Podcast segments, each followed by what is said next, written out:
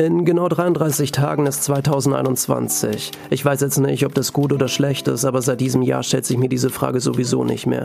Und nein, ich will jetzt nicht wieder ein neues Fass aufmachen. Ich plädiere eher dafür, dass wir das Fass, das bereits offen ist, erstmal austrinken. Spätestens an Silvester sollten wir alle so richtig einen Sitzen haben. Kleiner Denkanstoß. Legt mal alle kurz eure Fridays for Future Plakate auf die Seite. Habt ihr gewusst, dass die Menge Feinstaub, die in Deutschland an Silvester in die Luft gelangt, etwa 15,5 Prozent der Menge ausmacht, die der gesamte Straßenverkehr im Jahr freisetzt? Corona war ein kleiner trockener Finger in unserem Arschloch. Die kommende Klimakrise hingegen, äh, Jesus Christ, da hilft nicht mal das beste Gleitgel dieser Welt. Und jetzt äh, viel Spaß mit dem nächsten Teil vom interaktiven Hörbuch. Eure liebende Schreibmaschine, Merlin.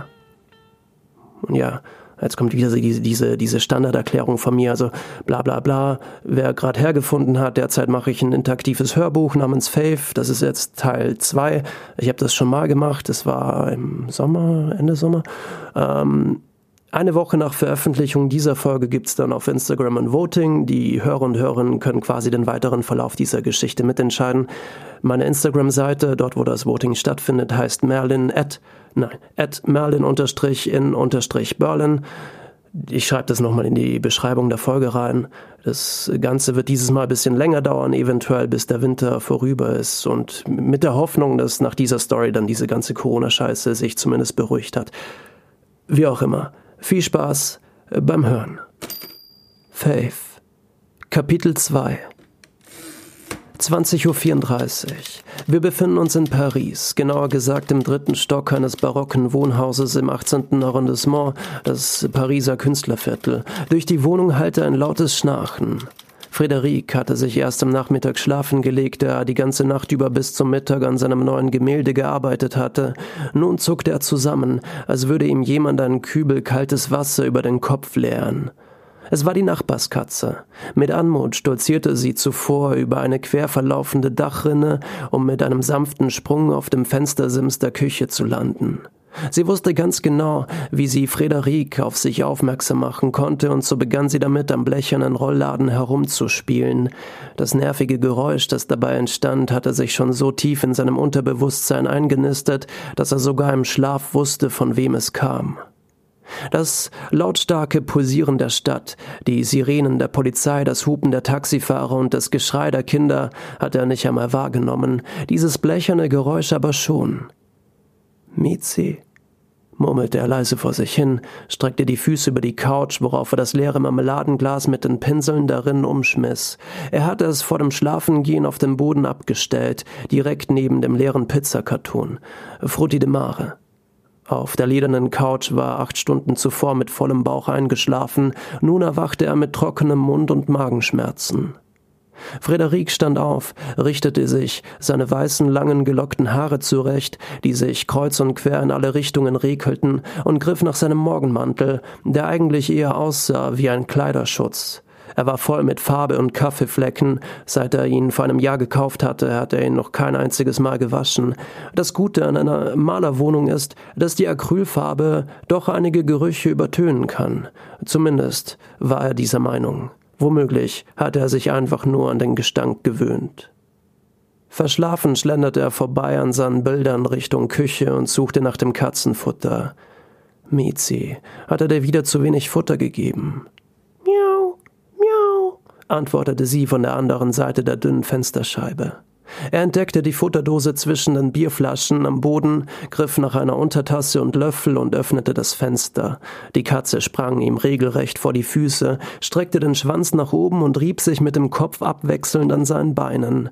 Sie benahm sich, als hätte sie seit Tagen nichts mehr zu essen bekommen. Tatsächlich hatte sie erst vor einer Stunde von ihrem Besitzer eine Thunfischdose bekommen, doch diese Portionen waren ihr allem Anschein nach zu klein gewesen. Sie war nimmersatt.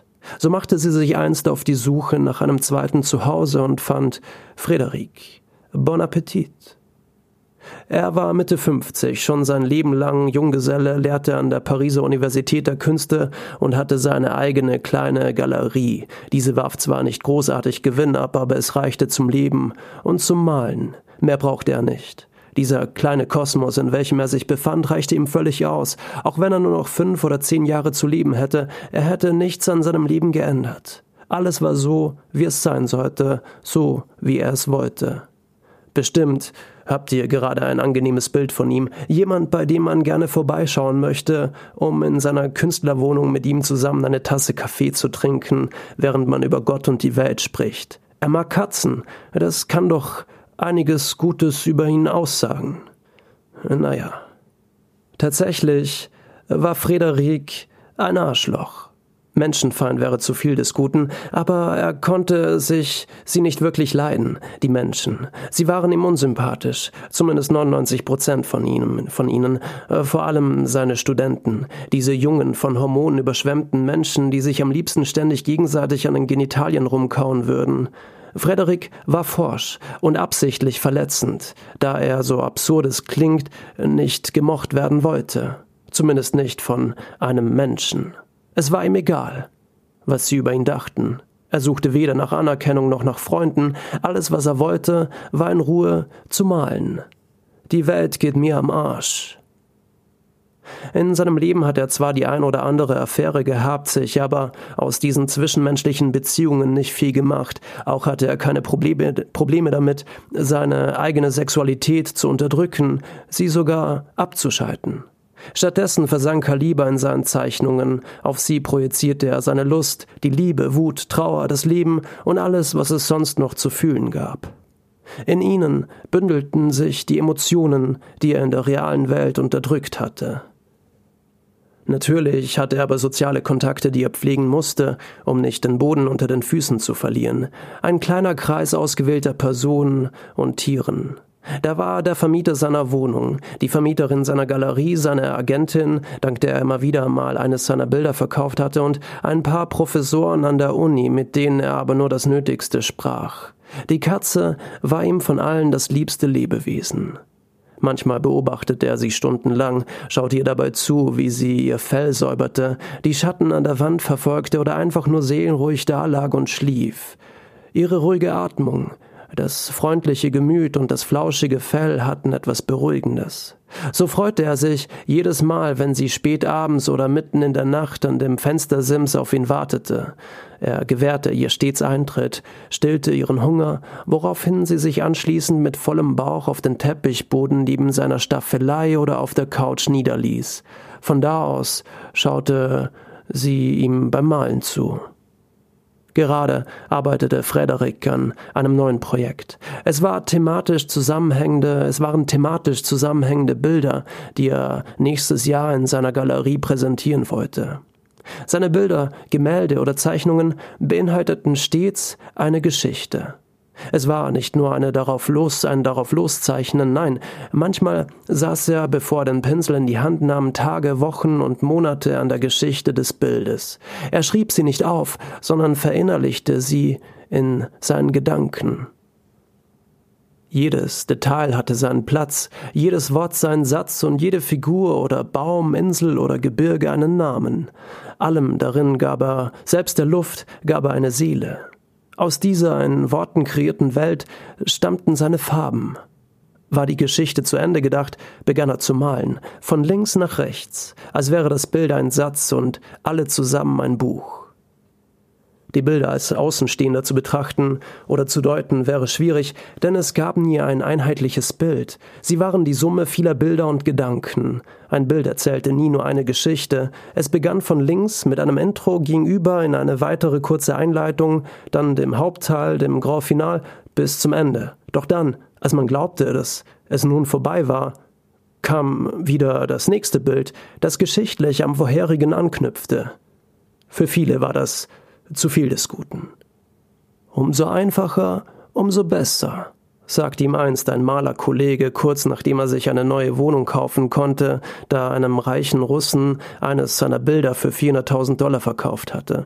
Auf dem Bild war eine freihand gezeichnete, ein freihand gezeichneter, nicht ganz runder Kreis oder eine Kugel oder wie auch immer man sowas nannte. Frederik zeichnete nicht das, äh, was sich gut verkaufen ließ. Für ihn war es eher ein positives Zeichen, wenn sich seine Bilder nicht verkauften. Dann gibt es niemanden, der oder die es wert ist, mein Werk zu besitzen, ihr gottverdammten Wichser.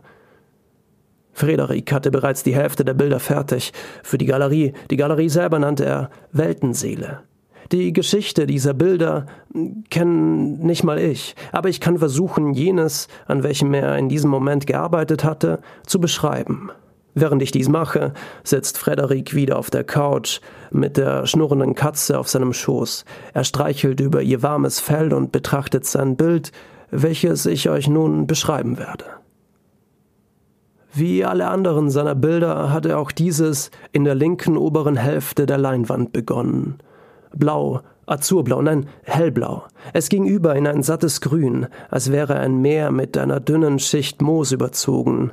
Es sah flauschig und warm aus. Ich weiß nicht, wie etwas flauschig und warm aussehen kann, aber das ist das Erste, was mir dabei einfällt, dazu einfällt. Man möchte am liebsten in dieses satte Grün hineingreifen, sich nackt hineinlegen und darin winden. Beim beim nächsten Übergang, etwa drei Zentimeter weiter rechts, wurde das Moos langsam dunkler. Wurzeln schlängelten sich durch das starre, satte Grün, bis irgendwann neben einer dieser Wurzeln ein Baum erschien. Es war ein etwas kleinerer, jungerer Baum, die Äste waren dünn und zerbrechlich, das Nadelkleid hellgrün, doch neben ihm auf dem Boden lag ein großer Schatten. Ein Koloss, nein, mehrere, dicke, kräftige Nadelbäume, deren Wurzelgeflecht bis tief in das Innere des Bildes reichten, bis tief hinein in den Kern dieser Geschichte. Versuchte man durch das Bild hindurchzusehen, schienen sich die Bäume langsam zu bewegen. Umso weiter man in den Wald hineinlief, umso größer und dicker wurden die Bäume. Frederik hatte es geschafft, sie so zu zeichnen, dass die Kombination aus Farben und Linien, Schatten und Konturen die Bäume pulsieren ließen. Es sah aus, als würden sie leben. Eine täuschend echte Illusion, die einen kurz an der Realität zweifeln ließ. Auf dem Boden des Waldes gab es wieder vereinzelt grüne Moosfelder. Wanderte man mit den Augen weiter nach rechts, wurden diese Moosfelder größer und größer, bis sie irgendwann in eine freie grüne Wiese übergingen. In der Mitte dieser Wiese war wieder ein Baum zu sehen, mit zumindest sah es so aus, als wären es Blüten. Doch wie sich bei genauer Betrachtung herausstellte, waren es kleine bunte Schmetterlinge, die aus den kleinen Trieben des Baumes schlüpften und den Himmel über dem Baum in den unterschiedlichsten Farben aufleuchten ließ. Durch diese Farben schimmerte ein Gebirge. Es sah aus, als langten ihre Gebirgsspitzen bis in das Weltall. Auch sie pulsierten, als würden sie sich von der kosmischen Strahlung ernähren, mit ihr aufsaugen und diese Energie in den Wald hineinleiten, den Wurzeln entlang bis tief in das Bild hinein. Hinter dem Gebirge konnte man eine, ein kleines Dorf erkennen, doch die Häuser hatten eine ungewöhnliche Struktur. Nein, es waren keine, es waren keine Häuser, es waren kleine Paläste und darin kleine Lichtpunkte. Hinter den kleinen Fenstern waren sie zu sehen, diese Punkte.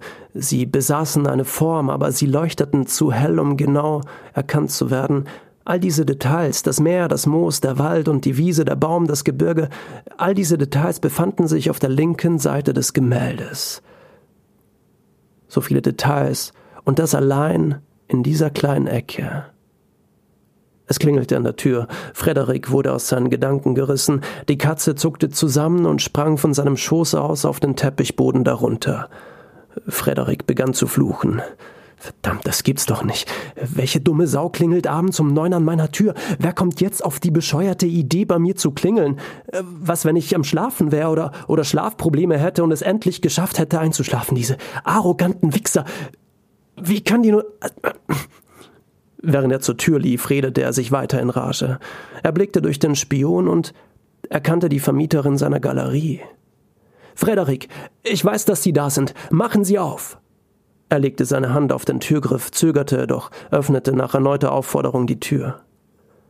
Madame Manet machte einen kräftigen Schritt nach vorne, links an ihm vorbei, direkt in seine Wohnung. Frederiks Puls stieg. Er raste innerlich vor Wut. Entschuldigung, aber habe ich Ihnen erlaubt? Psch Sie legte ihren Finger auf seine Lippen. Regen Sie sich nicht auf, Frederik. Er wusste nicht, wie ihm geschieht. Hat sie das gerade wirklich gesagt? Was glauben Sie? Psch. Sie tat es schon wieder. Madame Manet war eine reiche Kunstsammlerin. Sie brüstete sich damit, dass sie die Ururenkelin von Edouard Manet war, einem bekannten französischen Maler. Da die Familie einige seiner Werke besaß und sie mit den Jahren an Wert zunahmen, an Wert bekamen, konnten sie sich darauf ein kleines Kunstimperium aufbauen. Eine ihrer vielen Einnahmequellen war auch Frederiks Galerie. Sie bekam von ihm nicht nur die Miete, sondern auch eine Gewinnbeteiligung der Werke, welche er in der Galerie verkaufen, verkaufte. Madame Manet erhoffte sich, dass seine Bekanntheit mit den Jahren steigen würde, auch wenn sie seine Bilder mochte, so verkauften sie sich nicht so, wie sie sich es vorgestellt hatte. Sie säuberte den Finger, welchen sie zuvor an Frederiks Lippe, Lippe legte, mit einem weißen Seidentuch, das sie aus der schwarzen Manteltasche zog. Frederik, Sie gehen mir schon seit drei Monaten aus dem Weg. Ich rufe bei Ihnen an. Sie nehmen nicht ab. Ich schicke Ihnen Briefe. Sie reagieren nicht drauf. Ich rufe Ihre Agentin an. Aber auch sie sagt, dass sie schon seit vier Monaten keinen Kontakt mehr zu Ihnen hatte. Ich warte vor oder in der Galerie, meiner Galerie, die ich Ihnen vermiete, auf Sie mehrmals. Frage Ihre Praktikantin oder Studentin oder wer auch immer das ist. Auch sie weiß nichts. Jetzt stehe ich hier in Ihrer Wohnung und möchte Ihnen mitteilen, dass Madame Manet verstummte. Während ihres Redeschweiß hatte sie Frederiks Wohnung begutachtet, den Müll, die leeren Pizzakartons und die Bierflaschen. Doch als sie seine Staffelei und das darin eingespannte Bild entdeckte, verstummte sie schlagartig. Sie steckte das seidene Tuch wieder in ihre Manteltasche und lief in Richtung der Staffelei. Frederik lief ihr hinterher, dabei wäre er beinahe auf den Schwanz der Katze getreten, die auf dem Teppich lag und die Szene stumm beobachtete. Nach ein paar Schritten standen sie gemeinsam vor dem Bild, an welchem er die letzten Tage gearbeitet hatte. Das ist. das ist gut, flüsterte sie. Madame Manet trat mit dem Gesicht ganz nah an das Bild, um die Details noch genauer betrachten zu können. Wie bitte? fragte Frederik nach, doch war er sich eigentlich sicher, sie richtig verstanden zu haben. Das ist gut. Sie verstummte wieder. Frederik verschränkte die Arme und schaute ihr beim Betrachten des Bildes zu. Seine Wut war mittlerweile verflogen. Er verstrich, es verstrichen einige stille Sekunden. In Madame Manets Mund hatte sich einiges an Speichel gesammelt, und so musste sie laut schlucken. Es ist gut, ergänzte sie das Geräusch. Frederiks Blick wanderte nun ebenfalls auf sein Bild. Im Hintergrund miaute die Katze. Sie sprang auf die Couch und schaute den beiden dabei zu, wie sie nun gemeinsam auf das Bild starrten. Er blickte nun auch darauf. Irgendwas ist hier anders, dachte er sich und verzog das Gesicht, worauf die dicken Falten auf seiner Stirn noch dicker wurden. Das ist so gut, flüsterte Madame, als würden ihr Wortschatz aus den vier Wörtern bestehen. Frederik blickte, Blick streifte über das Bild, besser gesagt über die kleinen Details in der oberen linken Ecke. Viel mehr hat er bisher auch nicht gemalt. Nun blinzelte er mehrmals mit den Augen, so als wollte er seinen Blick schärfen, um sich davon zu überzeugen, ob er denn gerade wirklich das sah, was er dachte zu sehen. Nach dem Übergang vom Meer, dem grünen Moos, dem ersten kleinen Baum zwischen den großen dicken Bäumen erkannte er, er schüttelte ungläubig mit dem Kopf. Daran kann ich mich nicht mehr erinnern, flüsterte er. Hatten Sie wieder gesoffen? fragte Madame Manet. Ja, also nein, da, zwischen den Bäumen diese drei Gestalten. Madame Manet unterbrach ihn. Der kleine Hund, der Mann und die Frau, fragte sie ihn. Ja, daran kann ich mich nicht erinnern. Also, dass ich die hineingezeichnet habe.